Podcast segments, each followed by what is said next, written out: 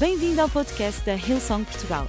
Para ficares a saber tudo sobre a nossa igreja, acede a hillsong.pt ou segue-nos através do Instagram ou Facebook. Podes também ver estas e outras pregações no formato vídeo em youtube.com.br hillsongportugal. Seja bem-vindo a casa. Amém. Será que podemos dar um grande aplauso aos nossos voluntários, a todos os que fazem a igreja acontecer? Amém? Amém. Muito obrigado, querida banda. Obrigado a todos. Podem ficar sentados. Eu queria ler em João, no capítulo 14.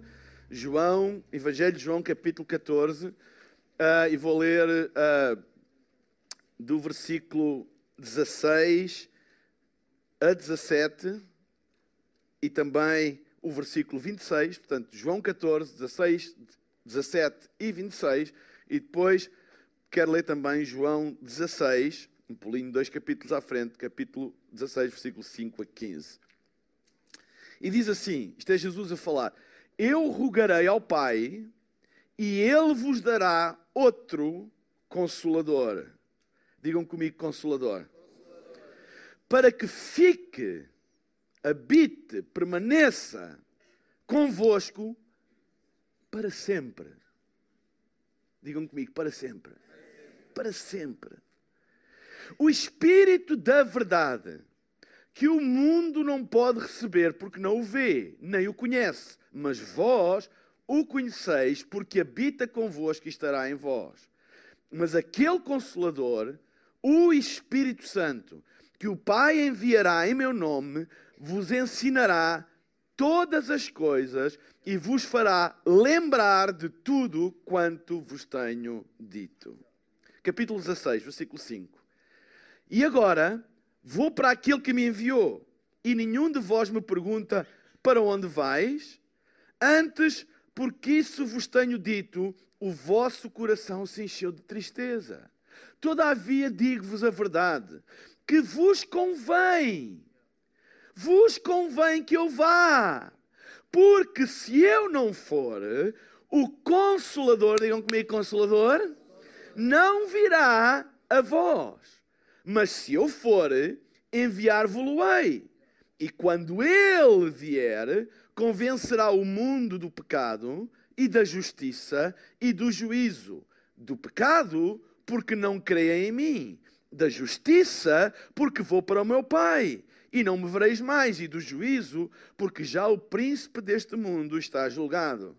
Ainda tenho muito para vos dizer, mas vós não o podeis suportar agora. Mas quando vier aquele Espírito da verdade, ele vos guiará em toda a verdade, porque não falará de si mesmo, mas dirá tudo o que tiver ouvido e vos anunciará o que há de vir. Ele me glorificará, porque há de receber o que é meu e vos há de anunciar. Tudo quanto o Pai tem é meu, por isso vos disse que há de receber o que é meu, vos há de anunciar. Atos dos Apóstolos, capítulo 2, versículo 1 a 4. Hoje é uma lição bíblica.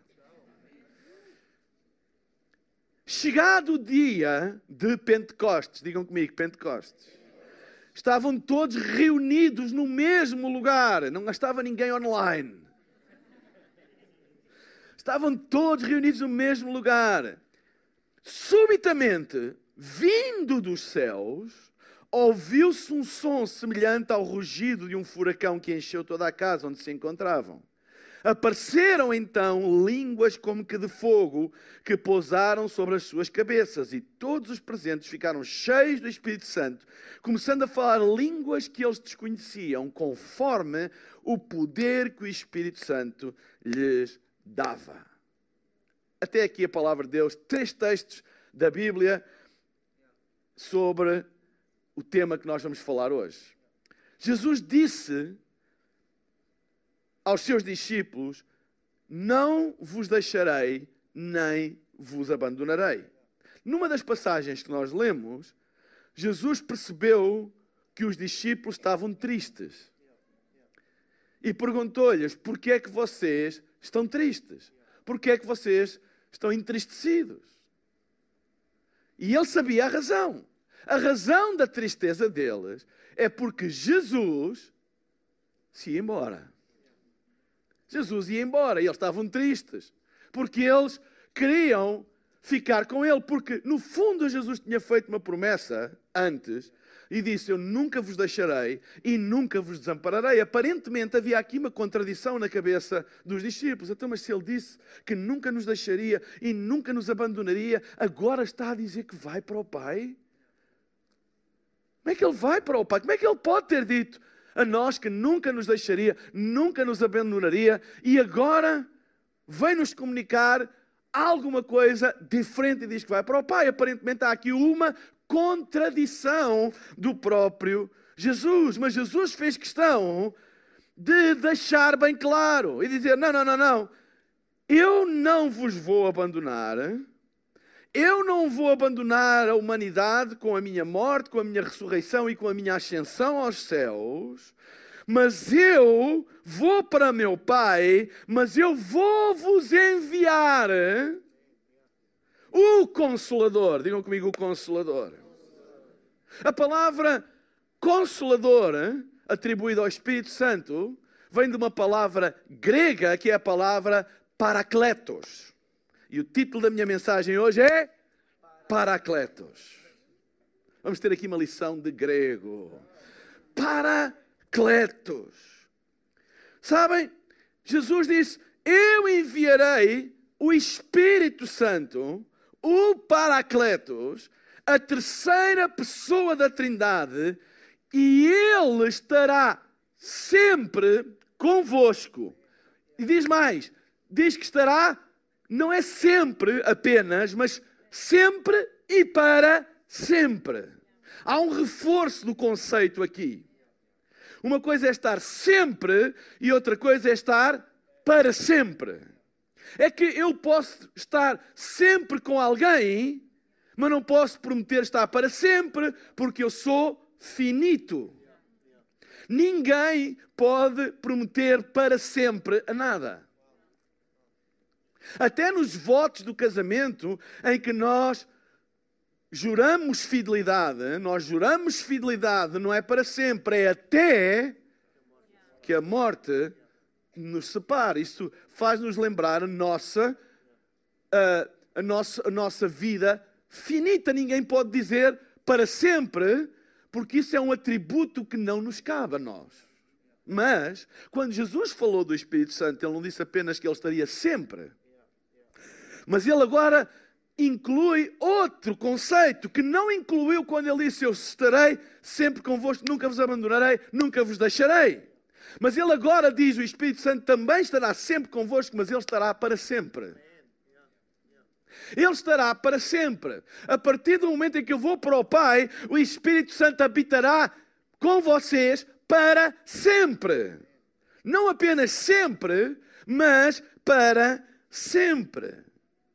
Como é Espírito, não pode ser visto de forma material, mas sempre estará convosco. E como eu disse, a palavra usada na escrita original do Novo Testamento para o Espírito Santo e todos os seus atributos relatados aqui no Evangelho de João é a palavra grega paracletos, traduzido para português paracleto, que quer dizer o mentor, o auxiliador, o consolador, o defensor ou advogado, o intercessor. É uma panóplia de adjetivos que estão incluídos na definição desta palavra, palavra grega. Ela pode ser usada para qualquer um destes termos. E quando o escritor do Novo Testamento usa a palavra, palavra, palavra paracletos, uh, conectada com o Espírito Santo, está-lhe a atribuir todos estes atributos ao Espírito Santo consolador, ajudador, auxiliar, mentor,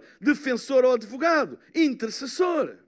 Nós não estamos sozinhos. Deus não abandonou a terra. Deus está presente na terra através do seu Espírito Santo. Ao celebrarmos o dia de Pentecostes, nós estamos a celebrar a presença de Deus no planeta Terra. Deus não abandonou a terra, ele enviou o seu Espírito e o seu Espírito move-se desde essa altura em toda a terra. Ele move-se na igreja, ele move-se na vida de cada um de nós, ele move-se em toda a terra. O Espírito Santo não conhece fronteiras, o Espírito Santo não conhece fronteiras políticas, geográficas, o Espírito Santo não conhece regimes. Um regime pode tentar acabar com a igreja, com a palavra de Deus, mas não pode acabar com a ação do Espírito Santo, porque há uma promessa divina associada à presença permanente e para sempre. É impossível extinguir o Espírito Santo. Podem extinguir as reuniões, podem fechar os edifícios, mas não podem extinguir a ação do Espírito Santo, porque há uma palavra de Deus por detrás da presença do Espírito Santo que é Ele estará sempre e para sempre. É impossível. Por isso ele pode e continua a trabalhar nos ambientes mais hostis, mais contrários, mais agressivos, mais opositores ao Evangelho. Nós não estamos sozinhos. Deus está presente na terra através do seu Espírito que foi derramado no dia de Pentecostes. O dia de Pentecostes originalmente não tinha nada a ver com o Espírito Santo. É uma festa judaica. Mas foi exatamente nesse dia, nessa festa, quando o povo judeu estava a celebrar o Pentecostes que o Espírito Santo desceu. Havia um propósito nisso, porque no dia de Pentecostes todas as pessoas eram atraídas a Jerusalém para essa grande festa. E foi nesse mesmo dia que o Espírito Santo foi derramado sobre a igreja. 120 pessoas estavam reunidas e diz que de repente veio do céu um som veemente impetuoso que encheu toda a casa e todos foram cheios do Espírito Santo e começaram a falar línguas que eles próprios não conheciam. É interessante que a Bíblia diz que as pessoas que estavam e que tinham vindo para a festa do Pentecoste e vinham de todos os lados, de todos os dialetos e de todas as línguas, de repente, porque, porque foi um som. Um som como de um furacão, diz esta versão. E é impossível ignorar um som como um furacão.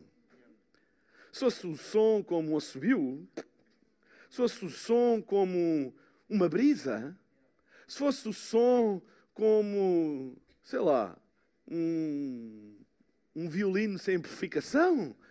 Mas não, era um som como um furacão. E um som como um furacão não se ouve apenas na casa onde eles estavam reunidos. Eu garanto-vos que se houver um furacão. Isto não é nada espiritual, mas pronto. Se eu...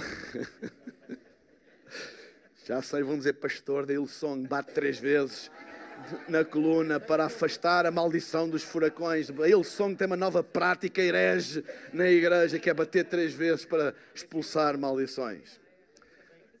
Eu bato três vezes contra bater três vezes.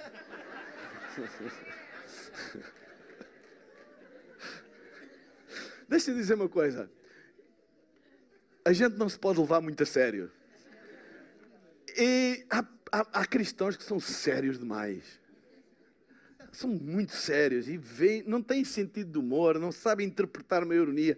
Eu uso às vezes, muitas vezes, ironia, vocês já repararam. E às vezes uso nas redes sociais e tenho sempre problemas, porque a gente não percebe. E diz, mas você está a dizer isso. E eu, digo, eu tenho que explicar, olha, isto é uma ironia. É a mesma coisa que a gente contar uma piada e ter que explicar. Deixa de ter piada, disse, não é? Então, enfim. Mas se houver um furacão em Lisboa, eu garanto-vos que toda a gente vai saber. Ninguém, ah, eu estava a dormir, não dei por nada. Olha, estava no Recio a passear e onde é que foi o furacão? Foi em Lisboa. Toda a gente vai dar por isso. Porque é o barulho, é o som. É, é, é a normalidade da normalidade. E foi o que aconteceu. Há um objetivo para isso. Todas as pessoas estavam reunidas em Jerusalém e nada como um furacão para que toda a gente fosse atraída. Se, o que é que se passa? E diz que eles começaram a ouvir os discípulos, não é, que estavam reunidos, 120, a falarem numa língua que não era a deles, mas era a deles. Diz, olha, está a falar português. Olha, aqui ele está a falar espanhol. Venga, venga, venga, venga. Olha, aquele está a falar chinês. Aquele está a falar. Vocês lembram-se? Na Torre de Babel, as línguas, houve uma confusão de línguas, porque as pessoas começaram a construir uma torre para chegar a Deus e Deus confundiu as línguas para que essa tentativa humana de chegar a Deus fosse frustrada, porque era um, um sinal, uma mensagem profética a dizer que ninguém, pelas suas próprias obras e forças, pode alguma vez chegar a Deus. As línguas foram confundidas.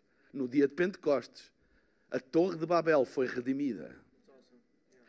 Ou seja, na Torre de Babel, todos falavam a mesma língua e de repente deixaram de se entender porque todos começaram a falar línguas diferentes. Mas no dia de Pentecostes, apesar de todos falar línguas diferentes, todos começaram a entender o que é que estava a ser dito. E esta é uma das coisas mais gloriosas da igreja. É que não importa qual é a tua língua, não importa qual é a tua linguagem, não importa qual é o teu passado, aquilo que tu interpretas, não importa, não importa, não há, não há nada vedado ao evangelho. Ah, aquela pessoa ele nunca vai entender o evangelho. Aquela pessoa ele nunca vai ser nunca vai ser uh, redimida. Aquela pessoa nunca vai vir a Jesus. Aquela pessoa nunca vai vir à igreja. Ah, não, aquilo é completamente fora, etc, etc. Não, não, não, no dia de Pentecostes o primeiro sinal foi que toda a gente foi atraída àquele furacão, àquele som, e começaram a ouvir na sua própria língua. Que coisa incrível. Então, o dia de Pentecostes, que era uma festa judaica, tornou-se no símbolo, no dia da descida do Espírito Santo e o início da Igreja de Cristo. O início da Igreja de Cristo deu-se com a vinda do Espírito Santo, o movimento do Espírito Santo e a atração das pessoas ao lugar onde o Espírito Santo está a mover. E ainda hoje é assim: não há igreja sem a vinda do Espírito Santo e sem atrair pessoas ao lugar onde o Espírito Santo se está a mover. Eu não acredito em mover do Espírito Santo onde pessoas não vêm a Jesus, porque não está na origem. Na origem, quando o Espírito se move, atrai as pessoas. Já próprio Jesus profetizou: quando eu for elevado, atrairei todos os homens homens a mim. Não há nada disso que é o mover de Deus e ninguém vir a Jesus. O Espírito Santo, o mentor ou o nosso guia. Em João 16, diz, 13, mas quando o Espírito da verdade vier, ele vos guiará em toda a verdade. É o Espírito Santo que nos guia na verdade. É o Espírito Santo que guia a nossa vida. Nós somos dirigidos pelo Espírito Santo. Eu desafio-te a tu poderes confiar em Deus e a seres dirigido pelo Espírito Santo na tua vida, não ser dirigido pelos teus impulsos, não ser dirigido pela tua carne, não ser dirigido por não é pelos teus sentimentos, mas dirigido pelo Espírito Santo, porque ele nos guia em toda a verdade. Ele é o nosso guia. Ele é o nosso auxiliar Sabem, nós temos uma, um propósito na vida que vai para além das nossas próprias capacidades e forças. Só precisa de auxílio quem não é capaz de fazer sozinho. E o próprio conceito do Espírito Santo como auxiliador é uma demonstração da nossa incapacidade de fazer sozinho ou de atingir sozinho o propósito de Deus para a nossa vida. É por isso que ninguém deve andar sozinho. Ninguém deve andar sozinho. A Bíblia diz em Romanos 8:1, se em vocês vive o espírito daquele que ressuscitou Jesus, então aquele que ressuscitou Jesus dará também vida ao corpo mortal de vocês por meio do seu espírito que vive em vocês. Ele é o nosso advogado ou defensor. Em Romanos capítulo 8, do versículo 1, diz: Portanto, agora já não há condenação para as pessoas que estão em Cristo Jesus, que não andam segundo a carne, mas segundo o Espírito. Ele é o nosso advogado ou nosso defensor. Sabem, há pessoas preocupadas demais em se defender e se, de, e se defender a minha reputação e defender a minha imagem, defender não sei o quê. Ei, deixa-me dizer-te uma coisa: o Espírito Santo é o teu advogado, o teu defensor. Nós fomos chamados para ser testemunhas. Ele é o nosso advogado. Ele é o nosso consolador. É aquele que nos consola, é aquele que traz paz ao nosso coração. Ele é o nosso intercessor. É interessante que Romanos capítulo 8 também diz: assim também o Espírito de Deus vem nos ajudar na nossa fraqueza. Pois não sabemos como devemos orar. Alguém às vezes está nessa situação, eu nem sei como é que é de orar. Eu sei que eu tenho que orar, mas não sei como. O que é que eu vou? Eu nem sei como pedir. Eu nem sei o que pedir. Eu nem sei. Não é porque eu não tenho, eu não sei o que é que vou pedir a Deus. Pois não sabemos como devemos orar, mas o Espírito de Deus, com gemidos que não podem ser explicados por palavras, pede a Deus em nosso favor. E Deus, que vê o que está dentro do coração, sabe qual é o pensamento do Espírito. Porque o Espírito pede em favor do povo de Deus e pede de acordo com a vontade de Deus. Isto é uma coisa fantástica. Há sempre estas duas coisas no Espírito Santo. Ele sempre é em nosso favor e de acordo com a vontade de Deus. Não é em nosso favor contra a vontade de Deus, é em nosso favor a, fav e, a favor e pela vontade de Deus. Há uma ligação indivisível entre a ação e a direção do Espírito Santo e a palavra de Deus. O Espírito Santo nunca contradiz a palavra. Por isso é que Jesus diz: Ele veio vos ensinar aquilo que eu vos ensinei. Ele não vem ensinar nada de novo. Ah, eu tive uma revelação nova do Espírito. Ei, nova? Não há nada de novo que o Espírito vai revelar a não ser aquilo que está na palavra de Deus. Pode ser novo para ti, pode ser novo para a tua alma, pode ser novo para o teu entendimento, pode ser novo para a tua realidade, pode ser novo para a tua compreensão. E tantas vezes é, a gente está a ler a palavra de Deus e uau!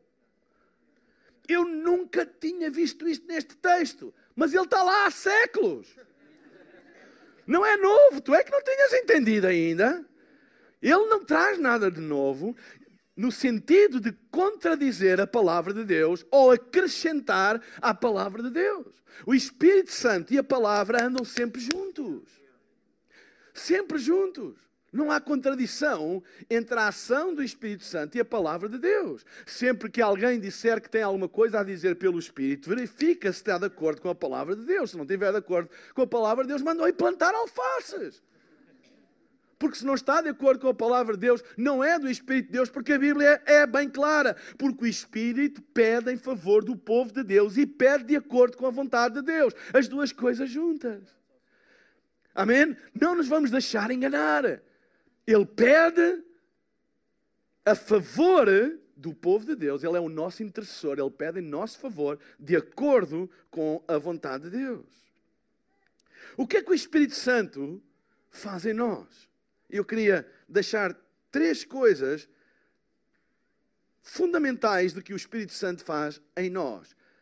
A primeira delas é que o Espírito Santo, segundo as Escrituras, habita em nós em nós. Diz 1 Coríntios, no capítulo 6, versículo 19: Não aprenderam já que o vosso corpo é a morada do Espírito Santo, que Deus vos deu e que vive, portanto, em vocês, por isso o vosso corpo. Ui! Eu sei que isto não é nada trendy. O vosso corpo não vos pertence.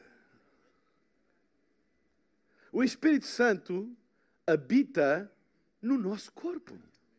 Ele transformou o nosso corpo num lugar de habitação. Ele, nós somos o templo do Espírito Santo, porque ele habita em nós. Se por um lado isso é uma coisa transcendente e fantástica, diz, uau, o mesmo Espírito que ressuscitou Jesus dentre os mortos habita dentro de mim.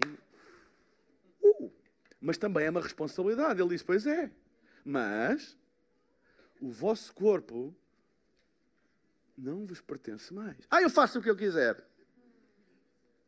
Ah, eu faço o que eu quiser. É por isso que nós devemos cuidar do nosso corpo. Porque nós somos mordomos do nosso próprio corpo para a habitação do Espírito Santo. Isto é uma coisa trans, completamente transcendente. É por isso que onde eu vou, o Espírito Santo vai comigo. Porque eu sou o templo do Espírito Santo.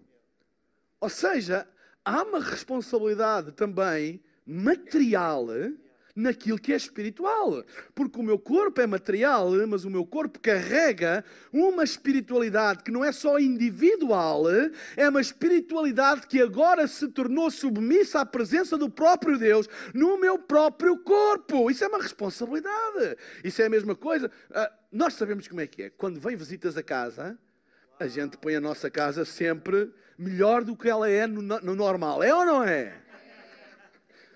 Há aqui alguns risos que me dão força. Mas os que não se riem estão a mentir, porque é verdade. A gente põe mais isso, tem mais cuidado.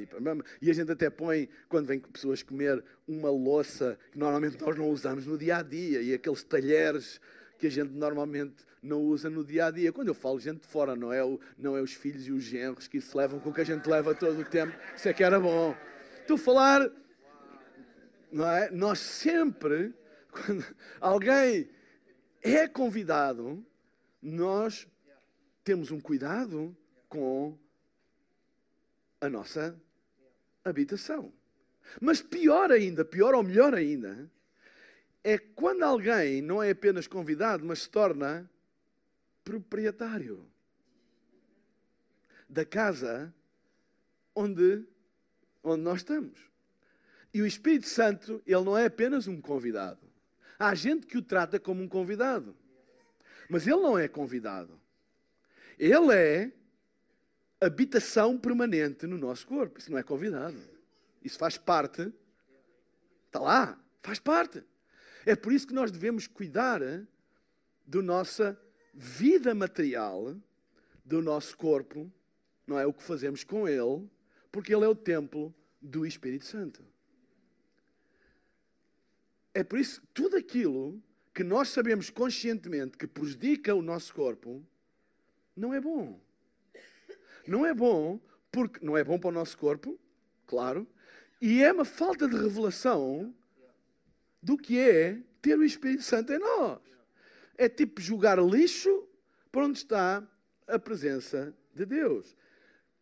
Voltem para o Velho Testamento e experimentem fazer isso no lugar santíssimo. Nem lá entravam. Era o sumo sacerdote uma vez por ano que entrava.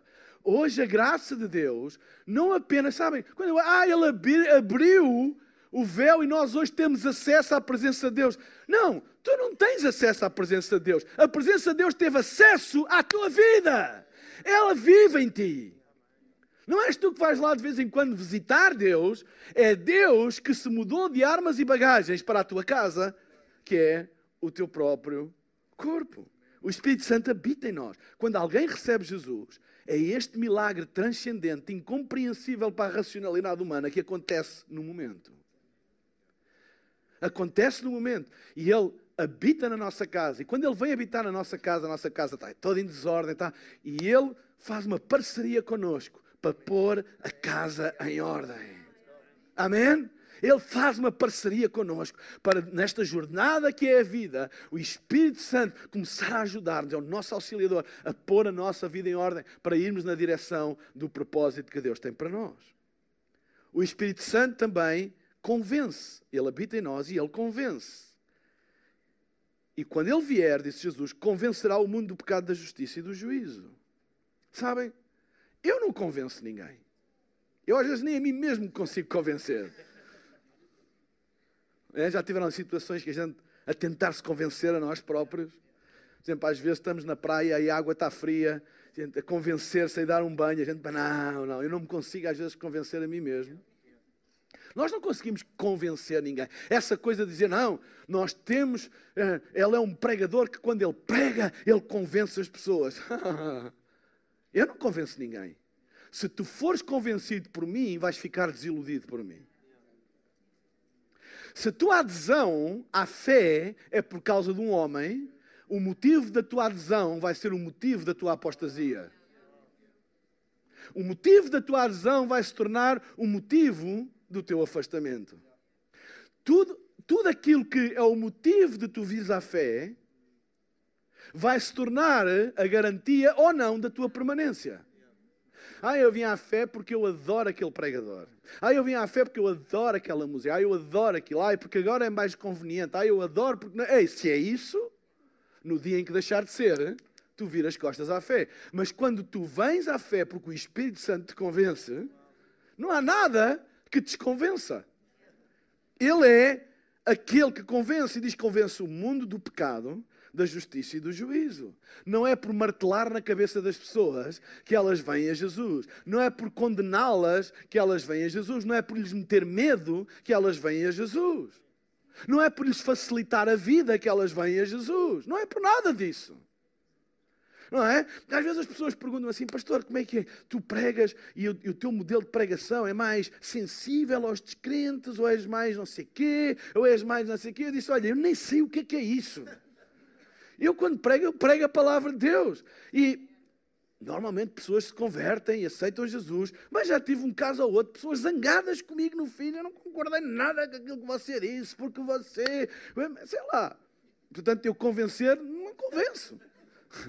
Ou seja, quando nós pregamos a palavra de Deus, Nós temos que pregar a palavra de Deus e deixar o processo de convencer ao Espírito Santo. Pais, avós, quando vocês oram pelos vossos filhos e pelos nossos netos, não desistam. Nunca desistam deles, porque é o Espírito Santo que convence. E deixa-me dizer uma coisa: ele convence assim. A gente às vezes está em debates, etc., e apologética para trás, apologética para a frente, e convencer, etc., etc., etc., e nada. E há um dia, há um dia do nada. Um dia em que aparentemente nada de especial acontece e há alguma coisa muda lá dentro. Se calhar há testemunhos aqui de pessoas que andaram a lutar com Deus tempos e tempos e tempos, até que um dia tiveram um crush verdadeiro com o Espírito Santo e aquilo foi num momento uma convicção, uma, um arrependimento uma necessidade inexplicável. Isso é a ação do Espírito Santo, e é isso que nós acreditamos. É isso quando a palavra de Deus é pregada, é isso que nós acreditamos. Não é a eloquência, não é a técnica de convencer, não, não, não. É o próprio poder do Espírito Santo que se move pela palavra. Quando a palavra é semeada, ela vai carregada do ADN divino. E o Espírito Santo usa a palavra e é ele que convence do pecado, da justiça e do juízo. E em último lugar, enquanto a banda sobe o Espírito Santo dá-nos poder para sermos testemunhas. Em Atos dos Apóstolos, no capítulo 1, versículo 8, a Bíblia diz: Mas receberão poder. Quando se fala, escutem com atenção, porque isto é importante, quando se fala em receber poder, estamos a falar em receber uma coisa que nós não temos. Porque se nós já tivéssemos, não era receber, era lembrar, ou, ou hoje ouço muita palavra e infelizmente até às vezes no meio da igreja, ativar. Vou ativar o poder que há em ti. Vou ativar. É? Ativar? A Bíblia diz receber, porque eu não tenho. Não podes ativar o que eu não tenho. E quando o Espírito Santo ele vem habitar em nós, nós recebemos poder quando o Espírito Santo descer sobre vocês, e depois vem a consequência, e serão e ser-me-ão testemunhas em Jerusalém, em toda a Judeia e Samaria e até aos confins da terra. Em primeiro lugar, eu já falei aqui sobre isto, Deus não nos chamou para ser advogados, Deus não nos no sentido espiritual do termo. Daniel, não me leves a mal, tu és um advogado e que Deus te abençoe na tua profissão. Mas essa é a profissão dele. Espiritualmente, ele não é um advogado. Ele é um advogado profissional, mas é uma testemunha no trabalho dele. Deus não nos chamou para defender nada, tem que defender o Evangelho. O Evangelho não precisa de defesa, o Evangelho precisa de testemunhas. Eu não sou acusador, esse papel já está entregue ao diabo. É por isso que toda a acusação, todo o dedo apontado, nós sabemos de onde vem. Nós não somos acusadores, nós não somos advogados e nós não somos juízes. Nós não somos juízes. Eu, eu não gosto quando a igreja se põe numa posição de juiz, porque a igreja não é juiz, a igreja é testemunha. Os, as testemunhas não dizem, ah, ele tem que ser condenado, ele tem que ser ilibado. Não, as testemunhas apenas contam o que sabem o que viram. E o juiz vai tomar a sua decisão. Às vezes perguntam, pastor, aquela pessoa é salva porque ele fala, eu não sei, eu não sou juiz. Eu posso ser testemunha. O que eu posso dizer é, a Bíblia diz que se tu fizeres isso, estás a contribuir para a tua destruição. A Bíblia diz: se tu creres em Cristo, tu serás salvo. Eu sou testemunha, eu apenas testemunho aquilo que a Bíblia diz, aquilo que eu recebi do Senhor e que livremente vos entrego. É testemunha. Nós não nos pomos em posição de julgar ninguém e dizer aquele é e aquele não é, aquele vai para o céu, aquele não vai para o céu. Sabem, às vezes parece que há debates para, não é, aquele, para, não, não, aquele não vai para o céu, aquele vai para o céu, aquele não vai para o céu, etc, etc. Isso é obra do juiz, eu não sei. Eu não sei, posso ter a minha opinião, posso achar que uma testemunha pode achar, eu acho que ele é, não é? Mas isso não é minha responsabilidade. E há pessoas que se dedicam, sabem? Quando a igreja se, se dedica a ser juiz, ou a ser acusador, ou a ser advogado, em vez de se dedicar a ser testemunha, está a perder a sua missão. Claro que nós podemos ter uma opinião, uma sensibilidade e achar, mas essa não é a nossa função. Eu tenho opiniões em muitas coisas, sensibilidade em muitas coisas, mas essa não é a minha função. Eu não posso vir para este púlpito pregar as minhas opiniões e aquilo que eu acho e aquilo que eu não acho Eu tenho que ser testemunha da palavra de Deus e deixar ao Supremo Juiz de julgar todas as coisas. Aquilo que eu quero é ser uma testemunha para que todo aquele que ouça a palavra possa ser convencido pelo Espírito Santo e ter uma vida nova. E aquilo que nós estamos a querer para o dia de hoje é que exatamente o poder do Espírito Santo caia e que possa convencer as pessoas que elas precisam de Jesus, não somos nós. Que o Espírito Santo caia e nos traga poder para sermos verdadeiras testemunhas. Nós vivemos num mundo que necessita desesperadamente de uma mensagem de esperança, necessita desesperadamente da mensagem da salvação. A igreja não pode ficar fechada, a igreja não pode ficar fechada em si mesma, a igreja não pode ficar a olhar para dentro, a igreja tem que tem que assumir a sua missão de testemunha e para isso tem que receber o poder que vem do alto. Porque aquilo, sabem, nós lidamos com forças que vão para além da nossa compreensão. Nós lidamos com poderes que vão para além da nossa capacidade de imaginar ou poder ou, ou, ou, ou executar.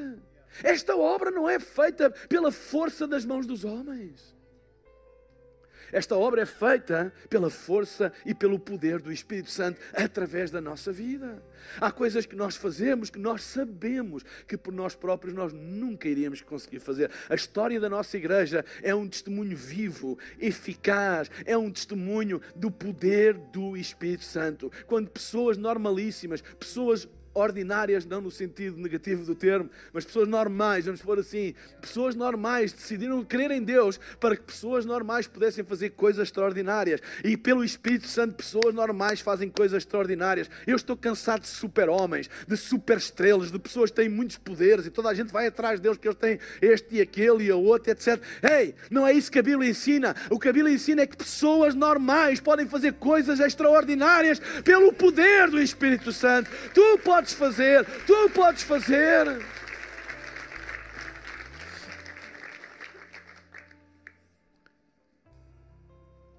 Eu vou pedir para todos ficarmos de pé. Este é o Espírito Santo. Isto foi o que aconteceu no dia de Pentecostes. E é isso que nós estamos a crer que vai acontecer hoje também. Quem é que crê nisto? Quem é que crê nisto? Se tu crês nisso, começa a adorar a Deus agora. Fecha os teus olhos, enquanto a banda toca, fecha os teus olhos e começa a adorar a Deus.